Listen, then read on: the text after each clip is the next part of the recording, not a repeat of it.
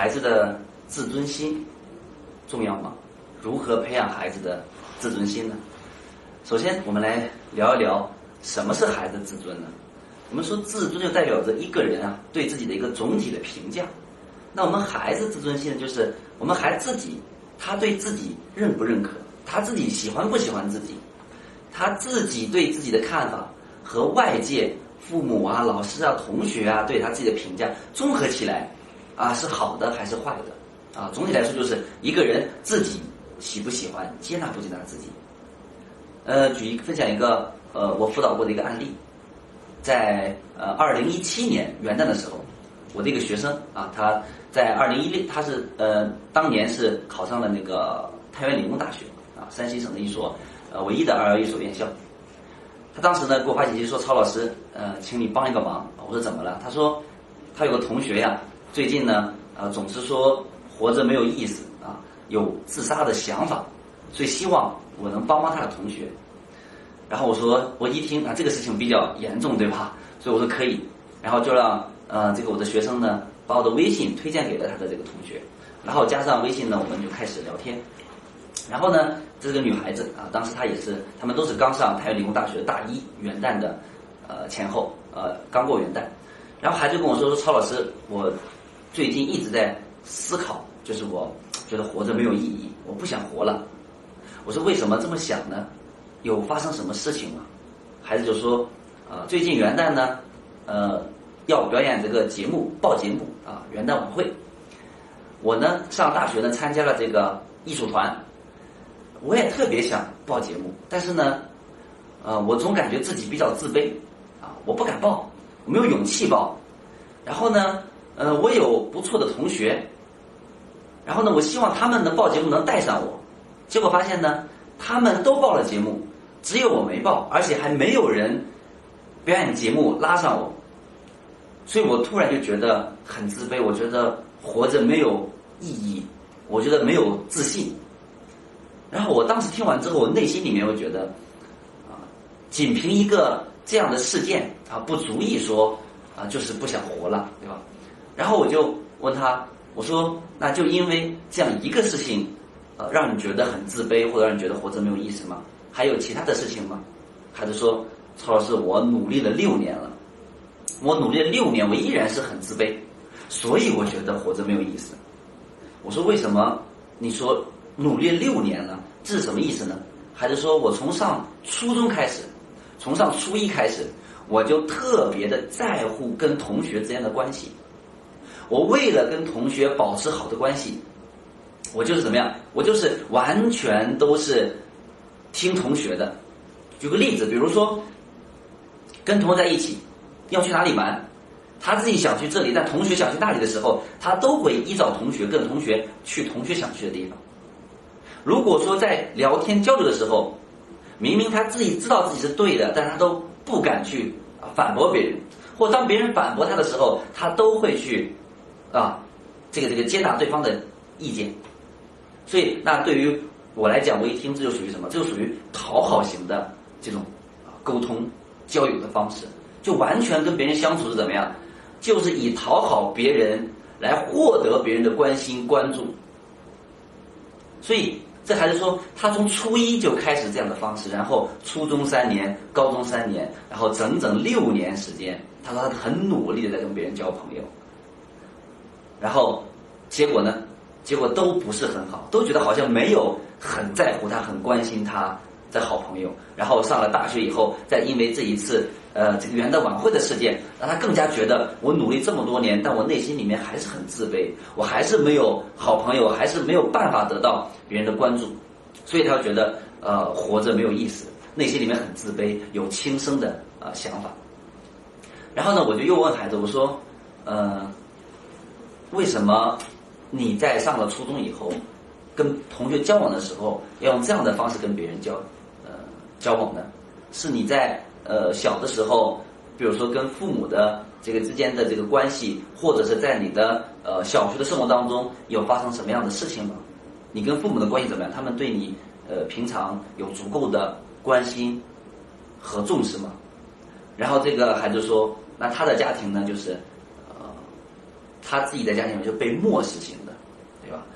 啊，就是父母很少管他，然后呢，可能也有这种这个这个是个女孩，对吧？呃，可能对女孩也不够重视，是比较忽视和漠视的，就没有对他更多的关心，没有对他更多的表扬鼓励，做得好了，好像也没有太多的呃这种认可。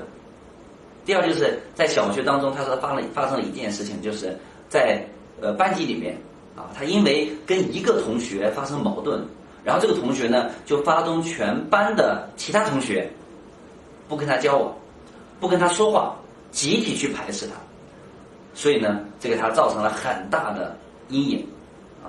所以听完这样的时候，那我就内心里面真的深深的啊，这个这个非常的觉得这个孩子非常的不容易。因为这个孩子啊，因为这样这样的事件，因为小的时候没有在父母身上获得更多的关心和认可，因为在小学生活当中啊，被被一次啊这样的一次被同学集体的排斥隔离，给孩子造成了很大的这种心理的创伤，所以孩子跟交往同学的方式就是怎么样，就是讨好型的。为了得到别人的关注，为了得到别人认可，为了怕被伤害，他只能去一味的委屈自己和讨好别人。所以孩子说他努力了六年，依然是这样，依然很自卑。所以我们来看这个孩子，就是一个典型的自我价值感比较低，自尊水平就比较低。所以他自己都已经开始对自己的这种认可和喜欢度都降低了，对吧？他只会去啊迎合讨好别人。所以我们说，这就是什么？这就是一个孩子他自尊水平比较低的时候，自尊、自我价值感比较低的时候，会给孩子带来很多的困扰，对吧？我们可以想一下，一个人如果在无论学习、生活、工作，他身边都没有朋友，对吧？有的朋友呢，也是讨好型的再去跟别人相处，他内心怎么能快乐呢？对吧？他的生活怎么能非常的呃被被关注、被关心、被认可，有意义呢？所以在这里，我们说啊，自尊心特别特别的重要。如果一个人对自己的这种认识都是自卑的，都不够喜欢自己，那一定会在他跟别人相处的时候，在人际关系上，在跟别人的交流上，在情绪互动上，都会出很多问题，对吧？也特别容易出现这种委屈啊，啊，这种这种悲伤的呀、焦虑的、抑郁的这样的情绪，所以他就更难把更多的这种精力、注意力。投入在他应该做的事情上，比如说好好学习、好好读书，对吧？这样，他他他可能经常会容易被跟朋友相处，然后这样的情绪啊，所去把他精力所带带跑偏。所以聊到这里，我想说，关注孩子自尊心的发展非常非常重要啊。那自尊水平呢？我们说在呃零到十八岁是有两个阶段非常重要啊。第一个阶段就是在三到六岁。我们说三到六岁是孩子第一次自尊水平快速的飞跃的发展，第二次我们就在青春期，啊，小学他的自尊水平是是趋于稳定的，只要没有什么大的特殊的事件发生，他的自尊水平相对稳定的去发展。刚才我讲的女孩，她在小学里面就发生了一件呃重创她自尊心的一个事件，对吧？我说这是特殊事件，一般来说自尊水平在小学比较稳定。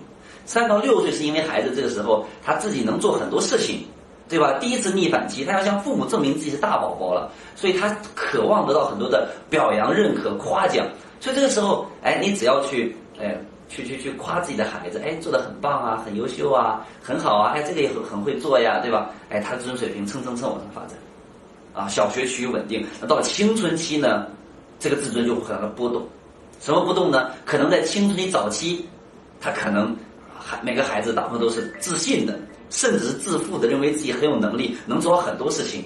但是越往后，他会发现自尊水平很多都怎么样啊？波动甚至会下降啊！因为我们说青春期对孩子来讲是一个非常不容易的阶段啊，学业压力、竞争激烈，同伴交往也非常的不容易啊，等等等等，心理发展、生理发展都发生了很大的变化，所以这个阶段自尊自尊水平特别重要。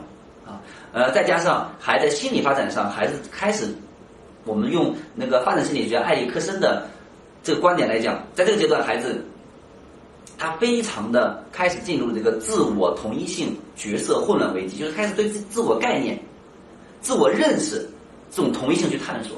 比如说，我是一个什么样的人，对吧？哎，真实的我应该是什么样子？应该是什么性格？啊，我对我自己现在什么评价？父母怎么看我的？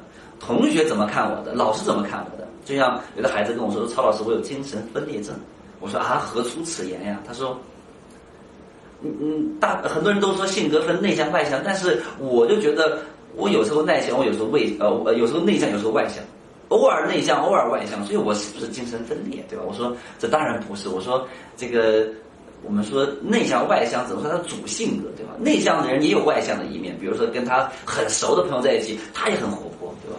那外向的人他也有内向的一面，也有也有自己一个人的这样的需求。所以说，我们说这个这个，在这个阶段，孩子开始思考，我到底是一个什么样的人？这个时候，孩子自尊心特别强，自尊心特别敏感，就是当他听到身边的人对他有负面评价的时候，他接受不了，对吧？他很难受。会很在意别人给他负面评价，啊，所以说这个阶段孩子自尊心波动会比较大，所以这个时候帮助孩子建立积极的自我认识，我们能看到孩子长处和优点，能发现孩子的优势，尊重孩子独立，是提升孩子自尊心的最最核心的一点。啊，所以说，呃，培养关注孩子自尊心非常重要，那希望我们的父母从啊发现孩子的优势和长处。尊重孩子的个性发展，接纳孩子的不足，这几个方面，我们开始去关注和培养孩子的自尊心。好，我们就到这里。